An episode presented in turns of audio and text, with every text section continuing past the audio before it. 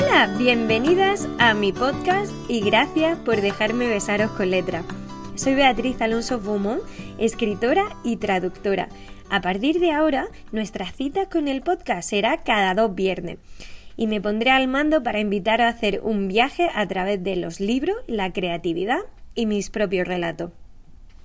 Todas las notas del podcast, además de más contenido literario y creativo, están disponibles en mi blog beatrizalonso.es. Si os apetece, podéis compartir en Instagram una foto de cómo escucháis el episodio. Etiquetadme con arroba déjame besarte con letra. Me encantaría veros. Este episodio ah, me ha hecho bola. Tenía una gana enorme de compartirlo, pero creo que nunca lo he comentado en, en el podcast. Pero tengo una academia de escritura creativa y de idiomas.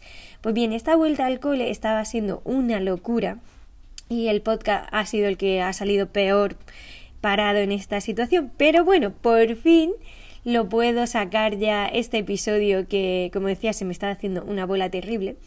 Y como adelantaba al principio, va a haber un cambio. Eh, hasta ahora nuestras citas siempre habían sido los domingos, pero visto que septiembre ha arrollado conmigo y que este curso escolar va a ser bastante intenso, necesito descansar más. Así que traslado los episodios a los viernes para descansar de verdad los fines de semana, porque que no se nos olvide, chicas, que aunque amemos nuestros proyectos, también tenemos que amar nuestro descanso, porque si no, esos proyectos que tanto queremos, pues se acaban apagando. Dicho esto, ¿de qué va hoy este episodio? En el apartado de los libros os voy a hablar de La flor del azafrán amarillo, un libro precioso y con un trasfondo muy duro. Además, en la parte de la creatividad, vamos a seguir desgranando algunos ejercicios y este en concreto sigue con, eh, la temática de las palabras, que además me lo inspiró un libro que publicó la, nuestra invitada del episodio anterior, Lorena Franco, en su libro Palabras. Y por último, continuamos con la historia del misterio de la caja verde. Este relato lleva acompañándonos varios episodios y ha puesto patas arriba el rumbo de la familia Manzano. A ver qué ocurre esta vez. ¿Estáis preparadas? ¡Arrancamos!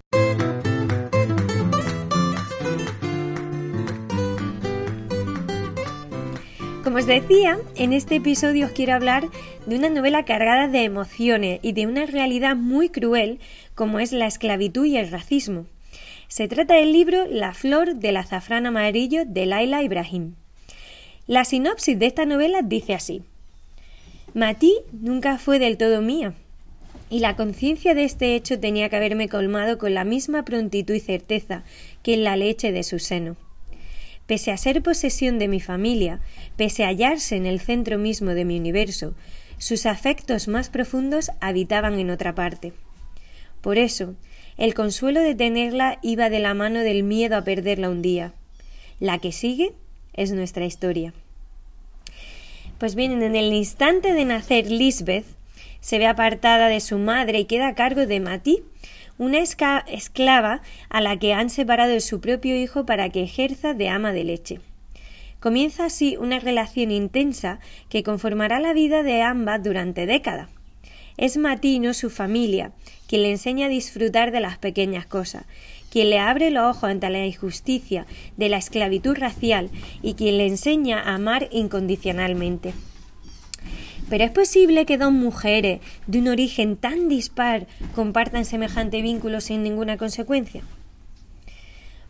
Uno de los aspectos que me parece más increíble de la narrativa de esta historia es su objetividad. Aunque la emoción es un elemento indispensable con el que la novela sube de nivel, no llega a caer en victimismo ni en drama exagerado. Con ese punto consigue que cada palabra ofete todavía con más fuerza. Tampoco es una novela en la que la intriga o los giros rebuscados sean necesarios.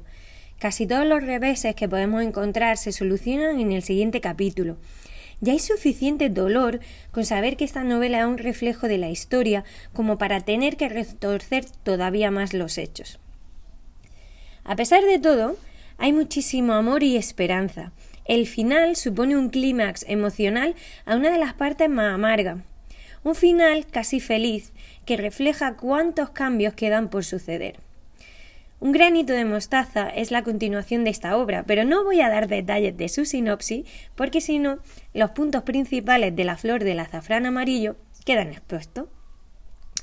Lo que sí que quiero compartir también es un trocito del libro, uno de sus primeros párrafos. Matí lo miró a los ojos con la esperanza de que entendería cuánto ella callaba. Quería estar segura de que su hijo iba a estar bien cuidado, de que tendría claro que no la había abandonado por propia elección, y de que cuando regresara sabría que era su madre. Sin embargo, no dijo nada, ni gritó en señal de protesta, ni suplicó más tiempo. Se limitó a volverse en silencio, conteniendo el llanto tras los párpados mientras salía de su hogar y abandonaba a su hijo. No tenía elección. Debía ser fuerte, sobreponerse a aquella separación y regresar lo antes posible al lado de Samuel. Lo que no podía saber era si iba a tardar meses o años en hacerlo. ¿Conocíais esta historia?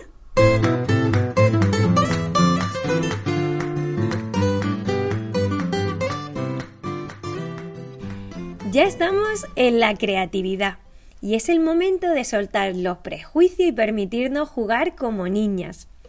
En el episodio anterior os propuse un ejercicio de escritura usando los opuestos en un título.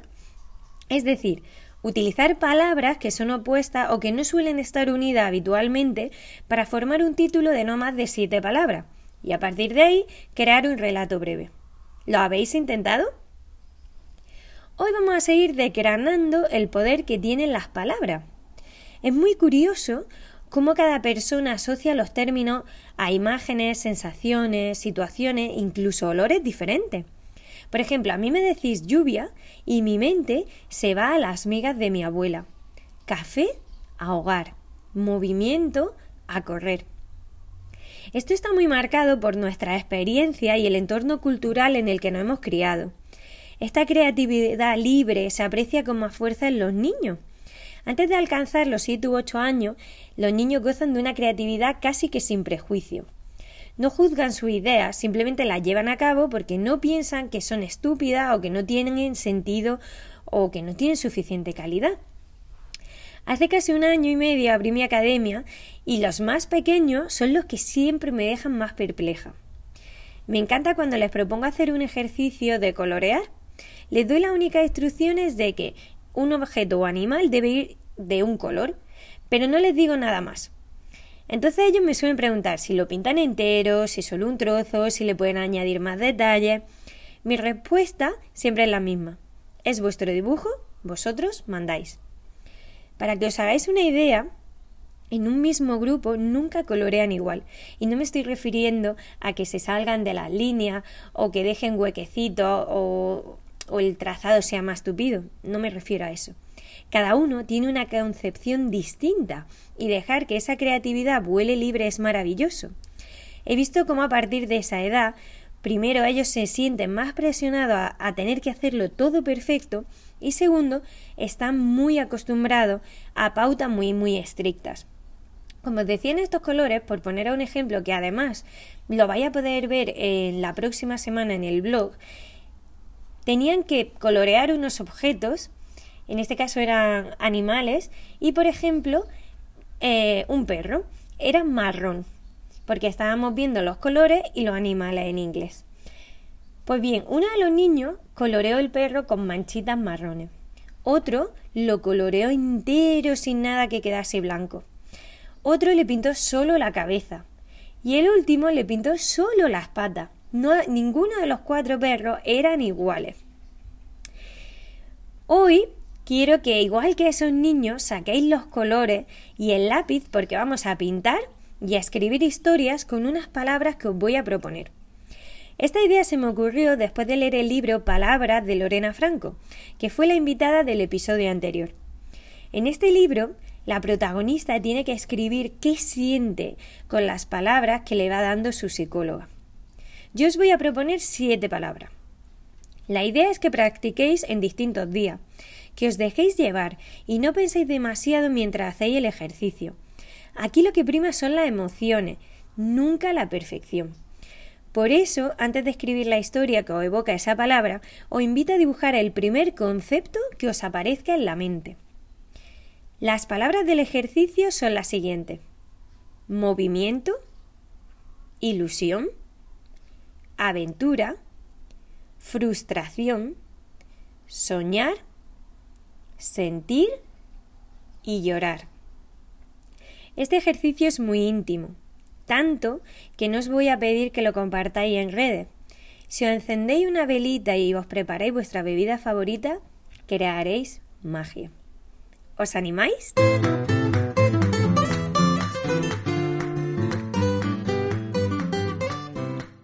Y ya vamos a ponerle el broche final a este episodio con la consecuencia de esa visita de Matilde y su familia a la casa de Sebastián.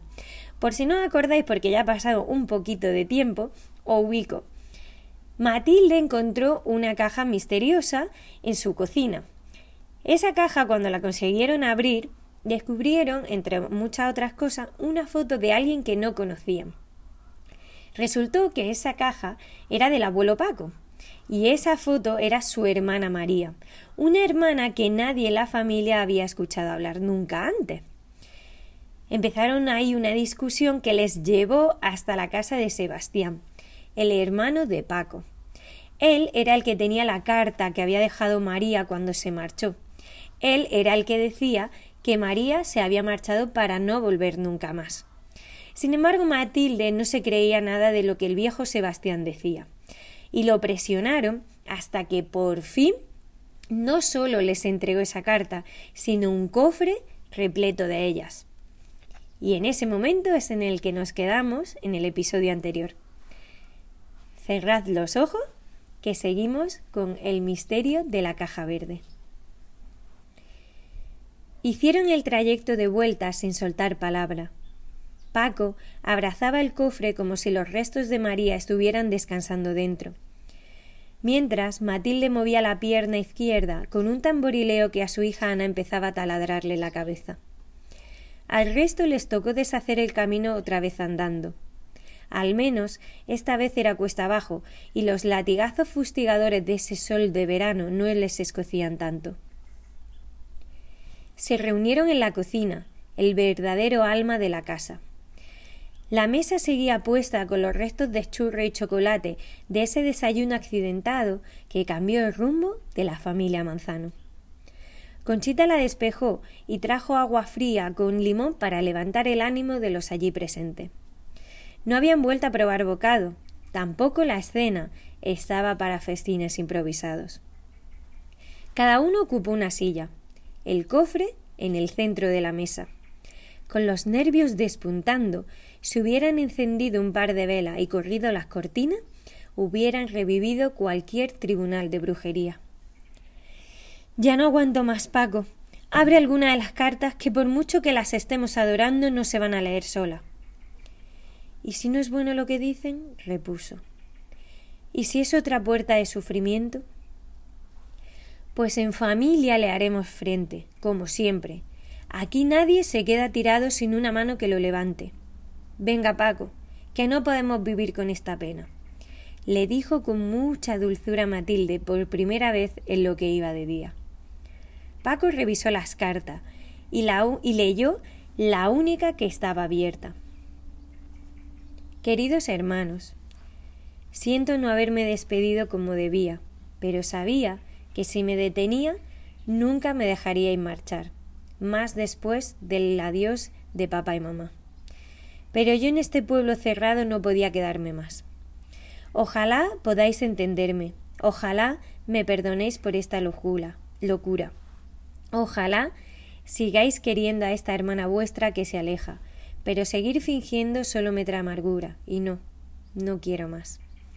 Ya no soy esa niña pequeña que necesitaba ayuda cuando se raspaba la rodilla jugando en la plaza, ni la muchacha que tiene que guardar luto por el que dirán. Mis sueños son tan dignos como los vuestros. No tengo que conformarme con bordar y estar en la cocina, y voy a volar. Voy a volar como un pájaro sin mirar atrás. Me duele en el alma tener que pagar el precio de dejaros, pero os prometo que cuando encuentre el camino os seguiré escribiendo y ojalá algún día seáis capaces de perdonarme y volar conmigo y comprobar la felicidad que he perseguido. Os quiero, María. Ni el deshielo de Sierra Nevada llevaba tanta agua como la que se estaba acumulando en esa cocina. La carta la terminó de leer Ana porque su padre, con las primeras frases, ya se había atragantado. Con la última sílaba todos se abrazaron, incluso el indomable Nacho estaba acongojado. Después de unos minutos de mar salado, Conchita se levantó a preparar café para seguir desgranando el pasado. ¿Y a dónde se fue la tía María, abuelo? dijo la pequeña Carlota. No lo sabemos, corazón. Eso es lo que estamos averiguando, le contestó mientras le acariciaba la cabeza. Papá, ¿qué carta quieres que abramos ahora? Yo sigo leyendo, no te preocupes. Contaron más de ciento treinta y cinco cartas, con sellos y direcciones diferentes. Barcelona, Madrid, Santander, y así varias ciudades y pueblos más hasta la última que provenía de Tenerife. María había trabajado muy duro y pasado tantas penurias que más de dos y tres noches se vio obligada a dormir en corrales y calles solitarias. Pero aguantó. No iba a volver al pueblo derrotada. Ella sabía que esos ahorros que tanto le estaba costando seguir acumulando era su llave a la libertad, al escenario ideal con el que había soñado. Había servido un par de años en casa de unos comerciantes llegados a más, había limpiado escaleras, trabajado en fábrica y rebuscado qué comer. María seguía adelante, y dentro de la verdad áspera que mostraban sus cartas, un regusto de dulzura las bañaba. Tenía una fe ciega en que todo mejoraría, en que esa partida le iba a salir bien. Sin embargo, cuando el destino parecía brillar, envió la que sería su última carta al llegar a esa ciudad preciosa de Canarias. Querido hermano, Después de casi quince años de carta y ninguna respuesta me doy por vencida. Cada mañana abrazaba la esperanza de que vuestras letras me encontrasen, pero ninguna de ellas ha llegado a escribirse. No os culpo, lo entiendo. Pero ahora que la suerte se ha fijado en mí, necesito soltar las penas que me atormentan, y vuestra negativa es la que más daño me hace. Siempre os llevaré en mi corazón. No importa que hayáis cerrado la puerta, Vuestra María os seguirá queriendo hasta el final de sus días. Ay, mi niña María, resopló Paco. Si Sebastián me hubiera dado las cartas, cuánto sufrimiento le hubiéramos ahorrado. ¿Cómo no la iba a perdonar? ¿Seguirá viva? preguntó Nacho. Ojalá.